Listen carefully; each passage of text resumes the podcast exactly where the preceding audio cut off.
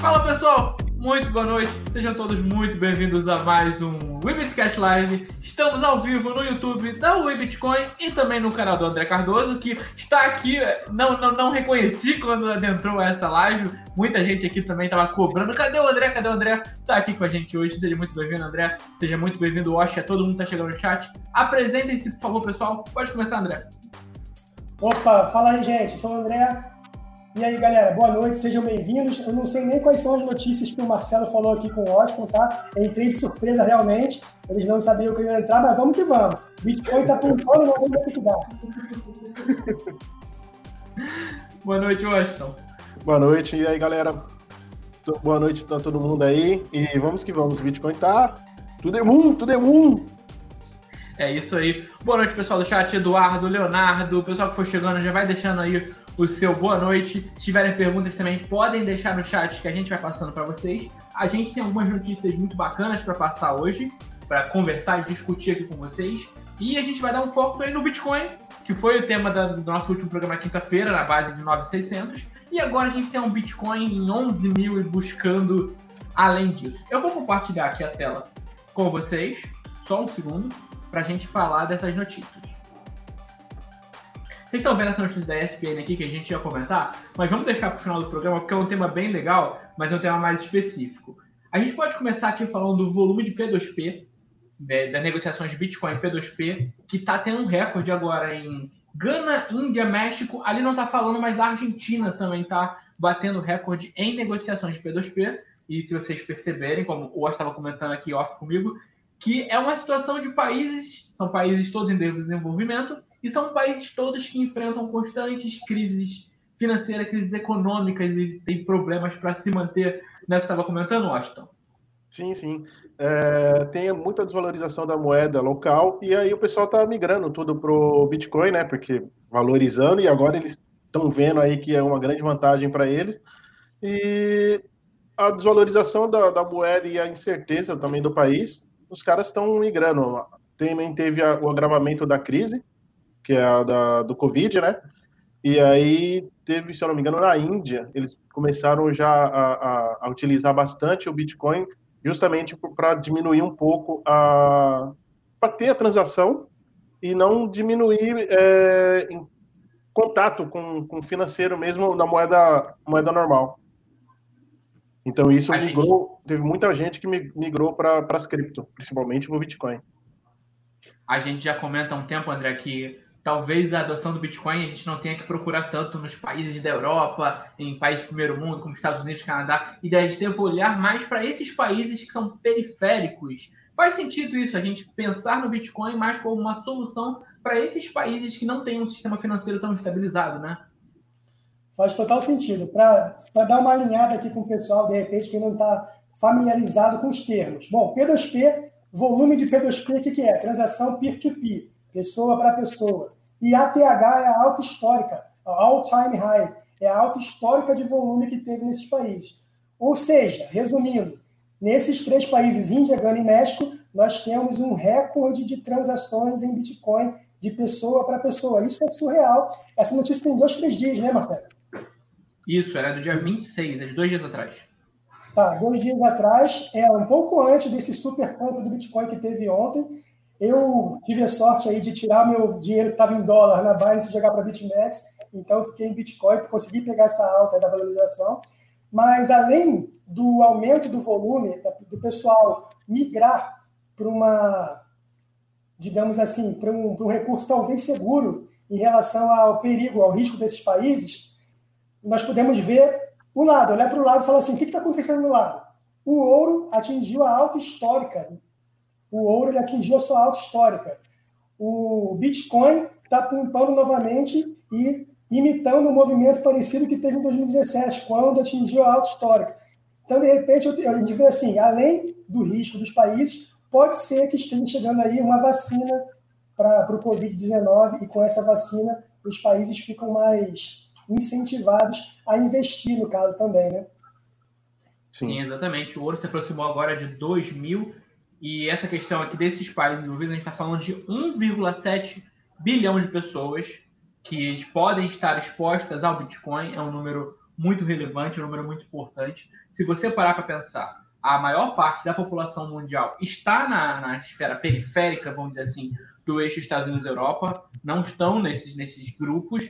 Só na Índia, por exemplo, você tem, acho que é aproximadamente um bilhão de pessoas ou algo do tipo. Então, é muita gente que pode ser alcançada pelo Bitcoin nesse sentido. Uh, Washington, aqui no Brasil, você enxerga que nós, como um país em desenvolvimento, temos esse potencial parecido com um dos países que a gente citou para a adoção do Bitcoin? Cara, eu acho que aqui vai ser um pouco mais difícil. nas outras lives, nas, nas outras lives a gente teve comentando. É, eu acredito que depois que começar a ter uma moeda brasileira, até acho que foi na live do Rossello, depois que ter uma moeda, uma cripto brasileira, eu acho que a adoção vai ser muito maior. Mas hoje em dia eu não acredito que tá, não chega nem perto do, do desses países citados. Para você ter uma ideia, a África tem é, adotou abraçou mesmo as criptomoedas. Lá a transação, o valor do, do acho que o André ele pode recordar aí onde o, no lugar da África que o valor do Bitcoin está mais alto, está muito mais alto do que as outras partes do país. Então, é, eu acredito que aqui no Brasil ainda vai demorar um pouco para ter essa adoção do jeito que está tendo nesses outros países. Tá certo. O pessoal está aqui perguntando do, do, preço do Bitcoin, se vai passar de tanto, se vai chegar a tanto. A gente vai comentar sobre o Bitcoin ainda nesse programa. Estamos aqui com o André, que vai falar especificamente da parte de gráfico, que é o que ele gosta, o que ele vê todo dia. E o Washington vai estar aqui mais ligado na parte fundamentalista junto comigo, que a gente comentou no último programa. Antes, a gente vai passar por outras notícias que também são relevantes. Essa notícia do P2P é bem bacana. Agora, a gente tem uma notícia não tão bacana para os envolvidos. A notícia está na tela. Steve Wozniak processa YouTube e Google por vídeos fraudulentos de Bitcoin. O Wozniak ele é cofundador da Apple, junto com o Steve Jobs, é um cara muito relevante, muito importante eh, no, no meio empresarial, de modo geral, no meio tecnológico. E ele é mais um, ele não é o primeiro, que está processando o YouTube, que está processando o Google, por causa daqueles famosos vídeos de scan de clique aqui para um airdrop de Bitcoin, ganhar Bitcoin de graça e tal. Isso normalmente é baseado em você roubar os canais e aí você uh, coloca esses vídeos através de um hack e coloca no canal do cara, ou você cria canais fakes usando a imagem dele, que é o caso do Wozniak, e ele está processando o YouTube porque ele diz que o YouTube está sendo condizente com isso que o YouTube não está fazendo nada. Essa é uma preocupação muito séria para os criadores de conteúdo e para as pessoas públicas, né, André? É, eu acho um, assim, eu acho negativo esse tipo de notícia, por quê? Porque há pouco tempo atrás nós tivemos um hacking também no Twitter, com grande personalidade, foi um hack muito grande e tal, e o pagamento dos hacks que eles pediram foi uma doação, entre aspas, né? Ó, eu estou participando, o Bill Gates está participando de uma campanha solidária, ele faz isso mesmo, então, dou aqui para esse endereço. Por que, que o pessoal está usando Bitcoin? Porque é fácil usar, é prático. Não tem, é, não tem assim um sistema de pagamento controlado pelo governo, a pessoa tem lá um endereço, que pode ser qualquer e-mail, que apesar de ser rastreável, é anônimo, você não sabe quem é, a pessoa vai e manda para aquele endereço e já era. Entendeu? Então, é, é, prático você fazer isso com Bitcoin. Só que isso aí, a gente tem que contar que são é, as pessoas mal intencionadas é, é, prático fazer o mal, mas também é prático fazer o bem. Então depende. É aquele famoso caso lá do, do cara ter uma navalha e você pode matar alguém ou você pode fazer uma cirurgia e salvar alguém, né? Depende de quem que vai fazer. É, esse lance do Steve Wozniak, ele processa o YouTube, eu acho negativo porque o YouTube, o Google, no, no caso, e o Facebook também, eles já travam anúncios com, com Bitcoin, com criptomoedas. Já fica meio que censurado. E aí tem um lance desse, eles vão aumentar a censura. Então, eu acho negativo para as criptos esse tipo de iniciativa. Tudo bem que ela pode vir pelo YouTube, pelo Facebook ou por esses canais, mas assim, é a forma de quem está fazendo e por que está fazendo. Isso aí. O pessoal está perguntando aqui do Eric. Uh, o Eric não deu sinal de vida, mas tem uma expectativa dele aparecer, nem que seja para entrar no meio do programa, para estar tá falando aqui do Bitcoin. Acho que ele não vai querer perder o episódio do Bitcoin 11K, com certeza não. Washington, qual, qual a sua opinião sobre o tema? Cara, o, o pessoal do. Você vê que a maneira que foi tratada do, de lidar com esse problema, você pode ver que foi totalmente diferente do Twitter.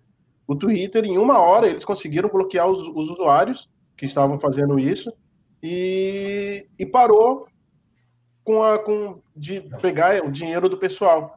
Agora, no, pelo que eu vi no YouTube, cara, os caras não fizeram nada, ainda para gravar, colocaram ainda, deram, abriram para fazer propaganda dentro do, do vídeo.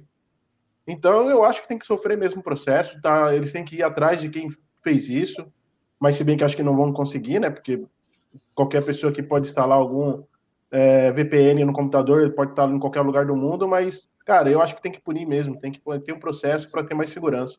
Eles não sabem tirar o vídeo do pessoal que está fazendo live? Então, por que, é, que não tirar? É, eu acho que é importante, principalmente na questão de punir, de punir o YouTube, punir o Google, por, como você falou, o, o, Twitter ele agiu muito rápido. Quando teve, quando teve o hack lá, ele desabilitou um número enorme de contas que podiam estar tá, é, enfraquecidas da segurança, né? E aí estancou o problema na, na fonte. O YouTube é frequente as reclamações de que ele permite isso e de que ele demora para agir, mesmo quando há as denúncias. Então, talvez se esses casos forem para o tribunal e o YouTube acabar apanhando e tomando umas multas pesadas, sanções, ele possa começar a agir mais rápido e impedir que isso aconteça. Porque a gente está falando do Steve Wozniak, é um cara muito sólido, muito importante, que com certeza preza muito pela sua imagem. Você não quer, o Elon Musk não quer a imagem dele vinculada a um scan de Bitcoin, de forma alguma, isso é péssimo para os negócios. E quem vai sofrer principalmente com esse tipo de golpe, André? É o new player, não é? É o cara que não conhece, que não sabe como funciona. Exatamente. A pessoa que é nova, ela vê esses ícones falando negativamente sobre o Bitcoin e as criptomoedas e ela dá um passo atrás, entendeu? E a hora que de repente que ela entra no mercado, inclusive ontem, anteontem, era uma dessas horas, ela vai dar uma parada. Falei, não, cara, de repente não, o pessoal está falando que é bom, mas não é, e perde credibilidade realmente. Mas, cara, é, o YouTube tem que ver as políticas de segurança dele. Parece que não, mas o Facebook tem uma política de segurança muito chata, muito restrita. Não é qualquer um que consegue subir um anúncio no Facebook para pedir é, Bitcoin, no caso. Bitcoin praticamente você não consegue. YouTube eu já não sei como é que funciona. Mas realmente eles têm que cercar, que nem o Twitter fez, como o Washington falou, para ficar um negócio mais confiável, né, digamos assim. Sim. E pior que isso acaba manchando a, a, a, o nome do Bitcoin, né? Isso que é pior de tudo. As pessoas acabam associando a criptomoeda e não a pessoa que está fazendo o tá fazendo essas fraudes. Eu, eu não lembro se era o Érico, ou se era o André que comentava, mas eles falavam que tem um número muito grande de pessoas que só conhecem o Bitcoin ou que entram no Bitcoin através de algum tipo de golpe, através de algum tipo de pirâmide. E a primeira impressão da pessoa é essa, e é difícil tirar essa impressão negativa. Eu posso falar com familiares mesmo, que eu, são pessoas próximas a mim, e essas pessoas assimilaram que o Bitcoin é uma, um golpe, o Bitcoin é uma pirâmide. Até você explicar que não, Bitcoin é uma moeda descentralizada que é utilizada por golpistas. E aí é muito trabalhoso e já descredibiliza a moeda. Mas, cara, é, é o que eu sempre falo. É, o pessoal fala, ah, mas Bitcoin é usado para coisa ilícita. Cara, o dólar é. O dólar chileno, se eu não me engano, teve uma vez aqui no Rio de Janeiro que teve um carro cheio de dólar chileno e os caras estavam fazendo transação com dólar chileno, cara. Então, eu acho assim, para o pessoal fazer alguma falcatrua, não é o Bitcoin que eles vão, eles vão escolher qualquer uma outra moeda e vão fazer e não, isso não vai impedir. É, o lance do Bitcoin é a velocidade, a praticidade que ele oferece, Sim. né? Pô, deposita na hora, em menos de 10 minutos já está na tua carteira. Agora, a pior coisa que tem é o dinheiro em cash. Você vê pelo Brasil, pela corrupção no Brasil. A maioria da corrupção é que ele follow the money, né? A galera vai com bolsas de dinheiro e tenta esconder, paga colégio dos filhos de não sei quem, e aí fica o dinheiro lá. Entendeu? Esse dinheiro em cash é o dinheiro que não pode ser rastreado. O Bitcoin, apesar de ser difícil, ele pode ser rastreado. Você tem uma blockchain lá que você pode chegar lá e seguir o caminho para ver aonde que o dinheiro está indo. Ó, esse cara que recebeu essa doação tal, se você seguir todo aquele caminho lá, mesmo que tenha algumas técnicas para você tentar esconder, para você multiplicar os caminhos, né? Mesmo assim, dá para você tentar seguir, entendeu? Então, eu acho que a parte rastreável, a parte das não falo polícia, mas dos órgãos reguladores dessa parte financeira, eles vão desenvolver muito ainda em relação à rastreabilidade em blockchain do Bitcoin e outras criptomoedas. Exatamente. Vamos partir aqui para a nossa próxima notícia. A gente já vai voltar a falar de Bitcoin. Essa aqui é a nossa última notícia antes de falar de Bitcoin, da questão do preço mesmo, gráfico, Bitcoin 11 mil, tudo muito e tudo mais. Vamos falar aqui da Ethereum. A notícia é novos dados mostram um aumento de 60% na renda diária dos mineradores de ETH. E aqui a notícia está comentando os motivos dessa renda ter crescido. E, em linhas gerais, agora os mineradores de ETH estão tendo lucros maiores que os de Bitcoin com as taxas. Não estamos falando ainda do, do, do lucro da mineração, quão rentável é minerar ETH ou minerar Bitcoin, até porque a ETH está migrando agora para Ethereum 2.5. É, dá para dizer que 2.5, 2.0, perdão, dá para dizer que isso está vinculado, Washington, com esse aumento na, nas taxas mineradores. Inclusive, a Ethereum nessa semana chegou a, ao recorde, né? 327, se eu não me engano. 327. Cara, aumentou a, a, a transação também, né? A gente tem que. É, como que se fala? Tem que avaliar por aí também, porque quanto mais se transita, tem mais taxas e o aumento do, da recompensa também do pessoal que está minerando aí o, o Ethereum. O, como você falou, subiu de 229, 230, 229 para 327. Então também foi um aumento considerável e também acabou ajudando a, a essa alavancagem aí da, do ganho, né? Diário do pessoal que está minerando o, o Ethereum.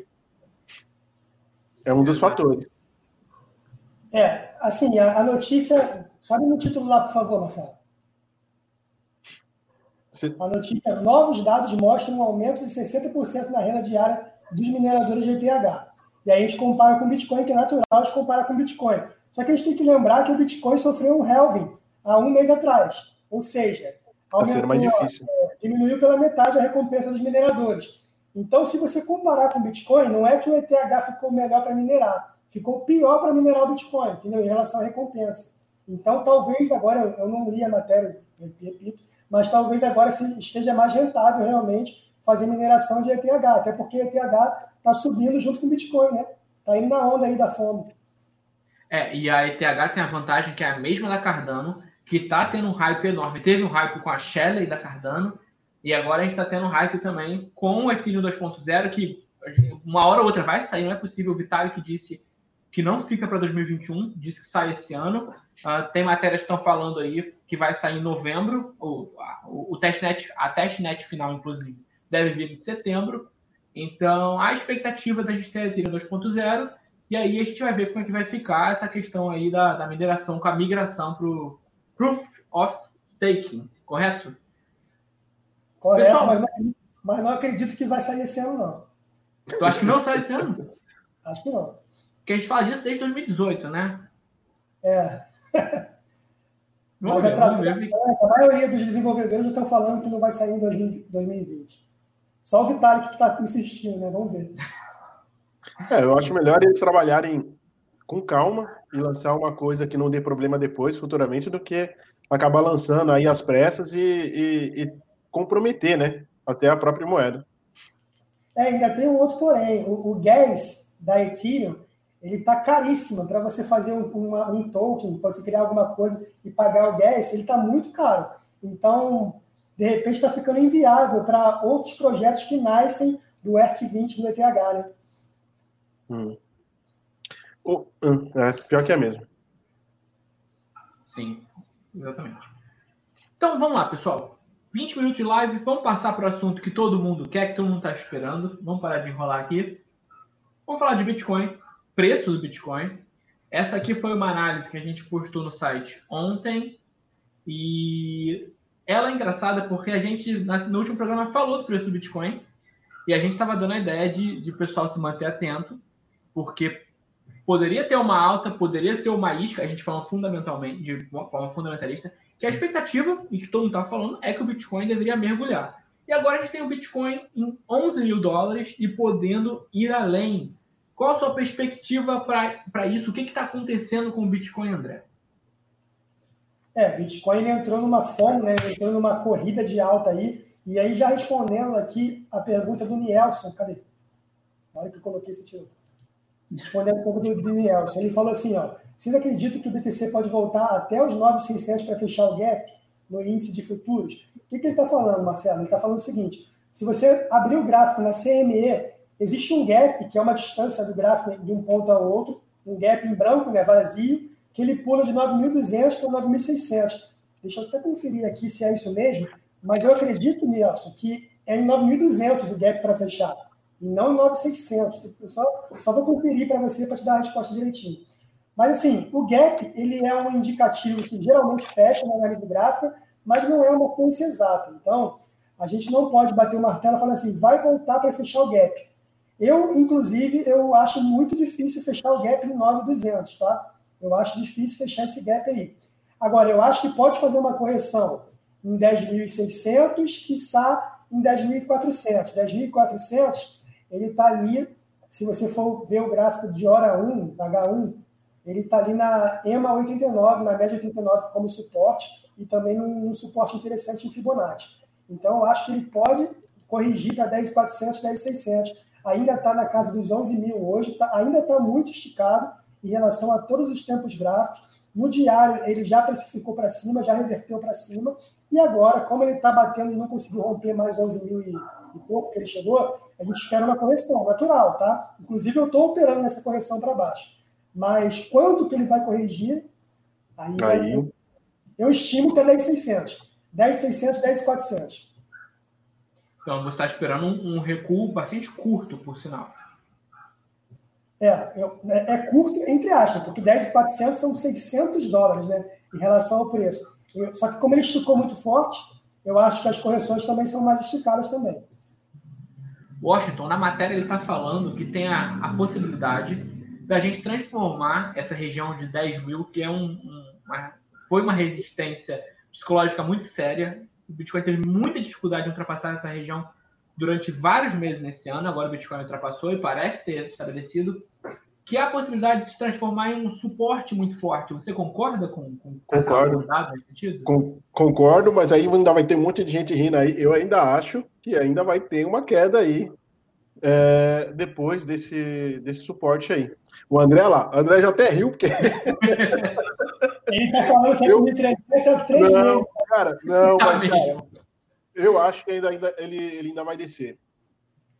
É, mas eu acho que ele vai. Oi? Deixa eu só corrigir uma coisa que eu falei. O gap é 9,600 mesmo. Ele, ele fica entre 9,600 até mais ou menos 9.900. Então, se for fechar o gap, é 9,600 mesmo. Mas você acha que ele vai cair tudo, vai cair para esse? Eu acho que não fecha esse gap, não vai ficar em 10 e pouco. 10,400, 10,600. Suporte. É. Eu acredito também que vai dar uma lateralizada aí depois que ele atingir esse suporte, né? Até subir de novo, pegar força para estar tá subindo. Mas tive que morder minha língua, né? Na live anterior, eu e o Eric, a gente estava falando, o Eric ainda acreditava que ele ia dar uma, uma puxada, e aí que ia subir e depois ia pegar um, um, um suporte para estar tá se mantendo. Espero que continue assim, porque aí a gente ganha e não tenha muita desvalorização, né? Interessante ontem. Você não confirma na lista, tá vendo? Ontem eu mandei a análise, estava 9.600, 9.700. Eu falei, ó, vai chegar a mais ou menos entre 10.700 a 11.000. Cara, não deu duas horas depois, ele pumpou, passou de 11.000, 11.200, 11.400. Falei, caraca, foi rápido dessa vez subindo assim, com uma, subiu com uma velocidade que eu falei, caraca, eu ia te mandar, não sei se eu cheguei a comentar, eu tava digitando, eu ia mandar uma mensagem pro André, mas eu falei, ah, ele já deve ter visto já. Cara, mas subiu muito, muito, muito, muito, muito, muita velocidade, cara, eu achei assim incrível. Agora tem um ponto O Leandro tá perguntando aqui, desculpa, André, pode falar. Tem um ponto interessante, é mais para análise fundamentalista. Antes do Helvin, que, que aconteceu? O custo para você minerar um Bitcoin ele era entre 6 mil a 6.800 dólares. Depois do Helvin, ou seja, diminuiu pela metade a recompensa, teoricamente, em conta de padaria, esse custo dobra.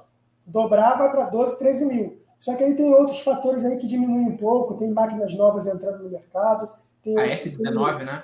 É, tem a dificuldade que diminui porque alguns mineradores desligam as máquinas, então tem outros fatores.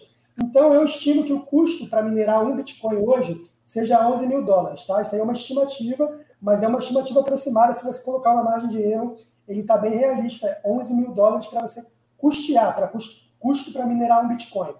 Então, nesse caso agora, exatamente agora, está 11.006 dólares. Se realmente esse custo estiver correto, a gente está no ponto de equilíbrio. Ou seja, agora está empatando, agora o minerador não lucra, mas também, mas também não toma prejuízo. Tudo bem, aí tem, vou abrir um parênteses, que uma coisa que o Rossello sempre fala, mas muitos dos mineradores, eles fazem operações em futuros, tá? Em contratos futuros, ou seja, eles já vendem o que eles vão conseguir de Bitcoin o ano todo, eles já pegam assim, o que eu conseguir, eu já vendo para você o preço X. E esse preço X já paga os custos dos mineradores. Então, é menos mal. Mas tem mineradores, tem minerador que não faz isso. E existe realmente o custo de minerar um Bitcoin. Então, por análise fundamentalista, 11 mil, mesmo que o preço esteja esticado agora e que a gente venha de uma fome, né, venha de, de uma corrida louca aí dos touros para cima, mesmo assim pode ser que o preço agora esteja equilibrado. E antes estava subprecificado, né? estava sobrecomprado. Desculpa, sobrevendido. Mas você Não acha tá que...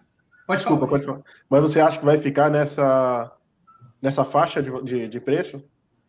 Ou você acha que vai cair mesmo para 10? Eu acho que cai um pouquinho antes. Eu acho que corrige um pouco antes, porque ele subiu muito forte. Hum. Mas depois que ele corrigir e voltar, ele volta para o patamar mais ou menos de 11 mil. Acho que 11 mil vai ser uma faixa de zona de acumulação.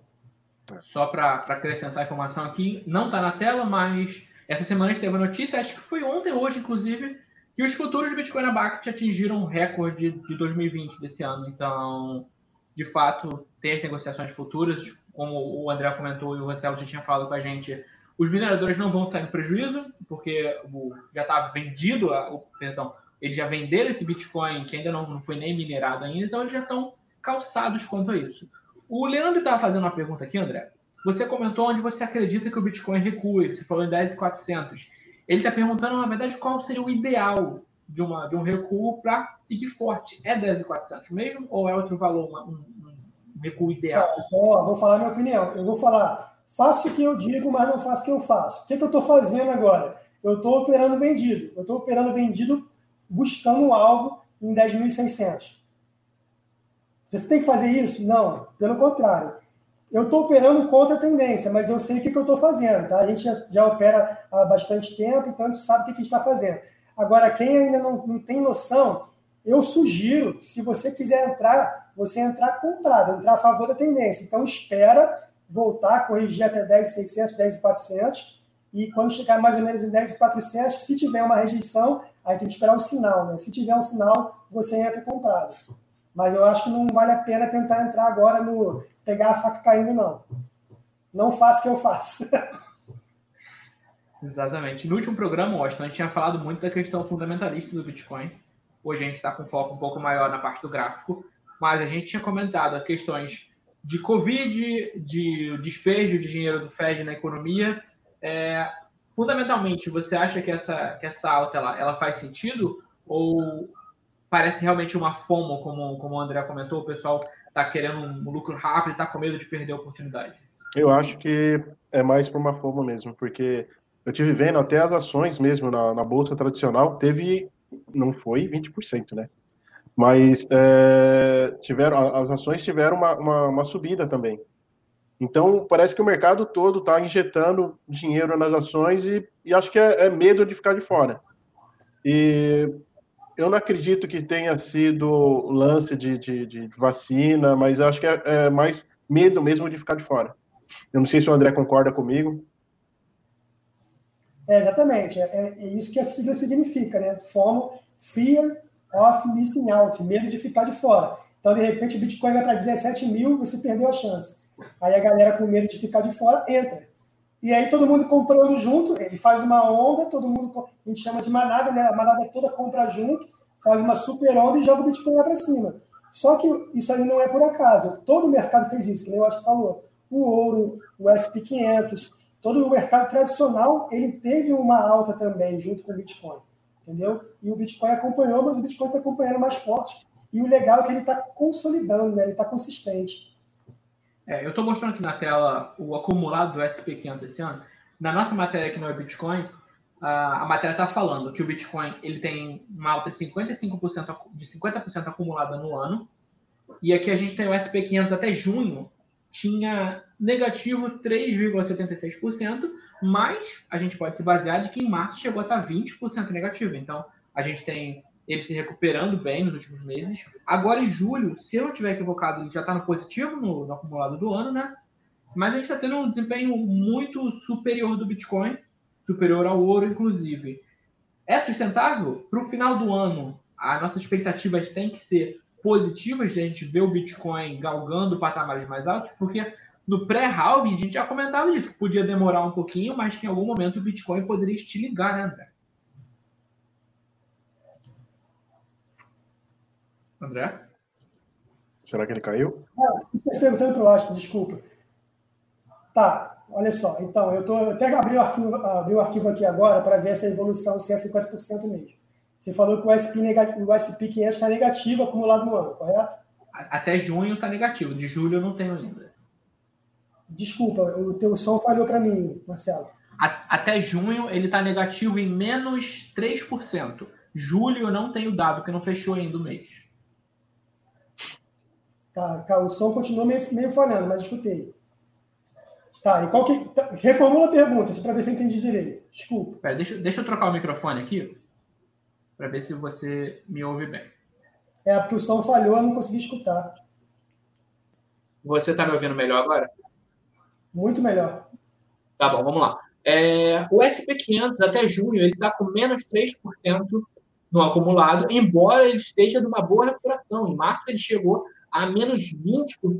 Já o Bitcoin conseguiu uma recuperação de 50% desde essa queda de março, ou seja, o Bitcoin conseguiu se recuperar muito melhor do que os outros ativos, inclusive o ouro. A gente comentava que no pós-halving poderia não ter aquela alta que todo mundo falava em 2019, 2018, que o pessoal poderia ficar atento com isso. De fato, não veio uma alta no pós-halving, mas a pergunta é se Pensando a médio prazo, ali, talvez para o final do ano, curto, médio prazo, é possível o Bitcoin estilingar de forma saudável? É possível que a gente tenha a manutenção desse rally de alta? É, o, o Marcelo, o teu som para mim, não sei se para o pessoal que está escutando na live, tá, mas para mim. Umas, tá umas travadas.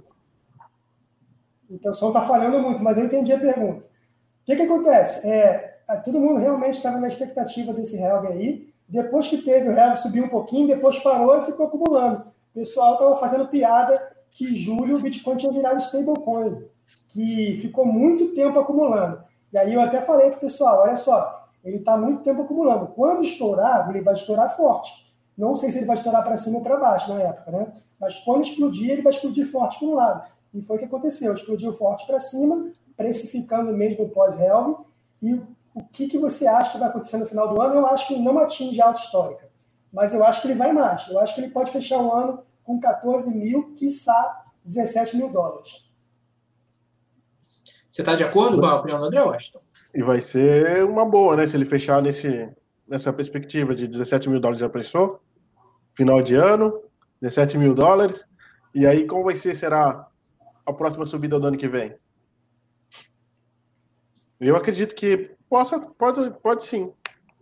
Se ele não cair tanto agora, acho que pode chegar essa, essa margem sim. André, o Nielson está tá pedindo aqui para você comentar a respeito da repetição gráfica do BTC. Tá, vamos lá. É, a pergunta de cima do Leandro também, mas já recuou até 10,570. Se não conta, conta, e por isso que eu estou contando como alvo. Para mim, o 10,600 é um duplo, pode ser um duplo fundo, entendeu? Então ele serve ali como alvo porque ele fez um topo descendente. Então, fazendo um topo descendente, eu acho que ele pode buscar novamente esse fundo aí em 10,570, que eu boto um pouco para cima em 10,600. Repetição do Bitcoin, Nelson. Repetição do Bitcoin em relação a 2017. O que, que acontece? A repetição gráfica é muito legal, só que você tem que considerar uma suavização da curva. Eu vou tentar falar isso de uma maneira menos complexa. Uma suavização da curva de, uma, de um gráfico exponencial é um gráfico logarítmico, entendeu? Então, ó, na, de 2012 para 2016 teve o primeiro Helve, ele fez um pump que deu mais de não sei quantos, mais de 10 mil por cento de alta. Aí agora em 2017 teve outra alta histórica que deu 3 mil por cento de alta. E agora, talvez, no Bitcoin novamente, ele desceu, caiu para 3 mil e pouco lá em 2018. Se ele fizer pelo menos metade, 1.500%, ele vai muito, muito mais do que a alta histórica, mas ele vai diminuindo a sua curva. Ele sobe menos do que a subida anterior. Então, tem, tem um gráfico famoso aí que vai comparando o primeiro o segundo, e o segundo real do Bitcoin. Esse gráfico é bem interessante. Ele estima que a nova alta histórica seja mais ou menos em 70, 80 mil dólares. A gente olhando hoje com o gráfico a 11 mil, acha, acha isso um absurdo. Mas, cara, aí quando você chegar perto disso, falar assim, pô, não é absurdo. Esse cara tá louco. Quando esse cara acertar, ele não tá mais louco, entendeu? É, eu acho que isso vai acontecer ano que vem. Cara, esse ano eu não acho que vai chegar na alta histórica, mas eu acho que ano que vem é o padrão que você está falando da repetição do Bitcoin. Eu acho que ano que vem ele vai testar a alta histórica de 20 mil dólares, vai romper, mas eu acho que ele não passa de. Se ele romper a alta histórica, ele não passa de 30 mil. Não sei, tá? Não sei. Depende da força que vier. O problema é que o mercado, assim, as pessoas né, que entram no mercado são pessoas limitadas. Só que tem muito mercado para entrar ainda. São trilhões e trilhões de dólares no mercado de derivativos tradicional, são trilhões no mercado do ouro. Tem só a Apple vale mais, a Apple sozinha, uma empresa privada sozinha, vale mais que todo o mercado de criptoativos. Então, depende muito, entendeu? Se toda essa galera entrar no Bitcoin, se o pessoal, de uma maneira geral, vamos dizer assim, se as instituições sérias, elas entenderem e aceitarem o Bitcoin como seguro, como negócio sério, consistente, aí o negócio explode mesmo. Aí a gente vai ver essa projeção de 80 mil. Mas eu acho que no ano que vem a gente vai testar a alta histórica em 20 mil e rompendo aí podemos chegar a 30, 30 e poucos mil. André, com, essa, com esse acúmulo de impressões de dinheiro do Fed, principalmente, você acredita que os males causados pela Covid e o dinheiro do Fed pode acelerar, podem acelerar essa impulsão do Bitcoin para as altas históricas ou você acha que não interfere? Eu acho. Oi? Deu uma travada. Vocês que se sentiram à vontade. Eu, eu acredito que uh, essa subida só teve um atraso justamente por causa do Covid. Mas a impressão do, do, do, as impressões do Fed eu acho que não influenciou muito, não. Ao meu ver. Não sei se o André tem a mesma opinião. É, o, esse, esse lance é bem fundamentalista, né? É a, é galera do entusiasmo do Bitcoin. E eu concordo com essa parte. A parte da impressão, para mim, para mim, é uma grande vantagem.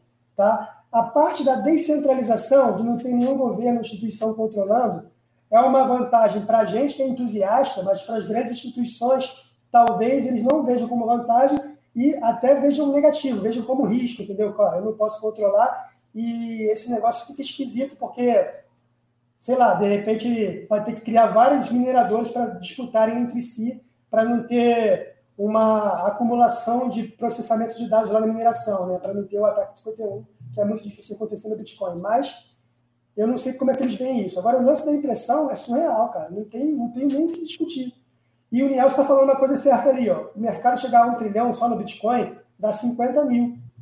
Pô, eu só preciso do mercado de valor, market cap da Apple para chegar a 50 mil dólares no Bitcoin.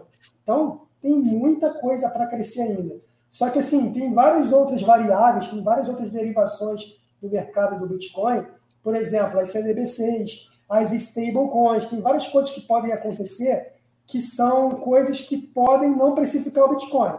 Por exemplo, a CDBC chinesa, é, Pix no Brasil e outras CDBCs que tem no Reino Unido também, elas não são em blockchain. Elas não, não vão ter paridade com o Bitcoin. E elas fazendo sucesso, elas não precificam o Bitcoin. Agora, se eu faço uma stablecoin de um país grande, essa stablecoin ela pode ser pareada e pode ser precificada em Bitcoin em qualquer lugar do mundo, aí já é outra coisa.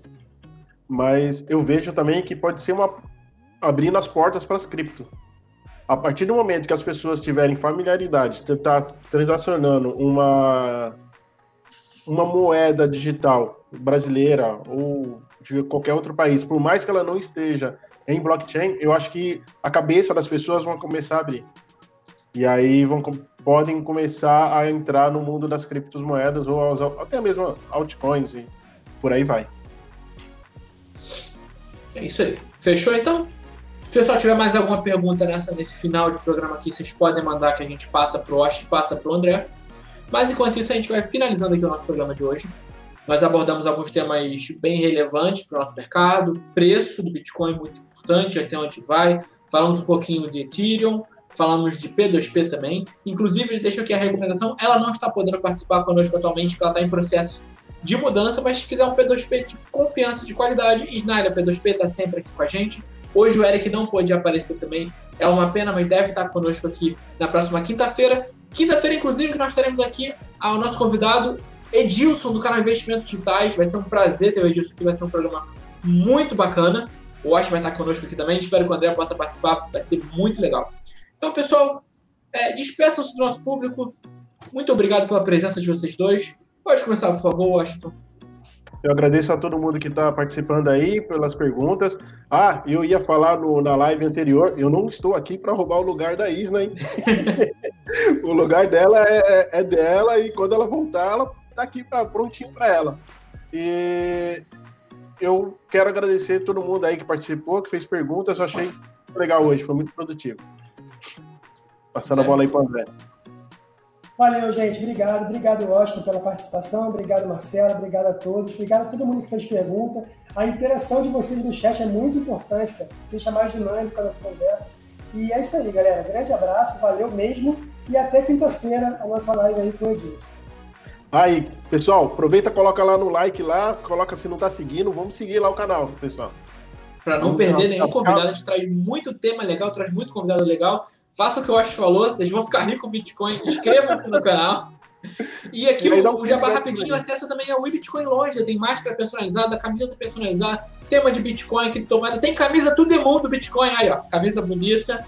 Acessa lá o ibitcoinloja.com.br. Gente, a todo mundo que ficou com a gente até o final aqui no chat, todo mundo que assistiu, mas que não interagiu por qualquer motivo, muito obrigado. Um grande beijo no coração e a gente se encontra na próxima quinta-feira. Até lá!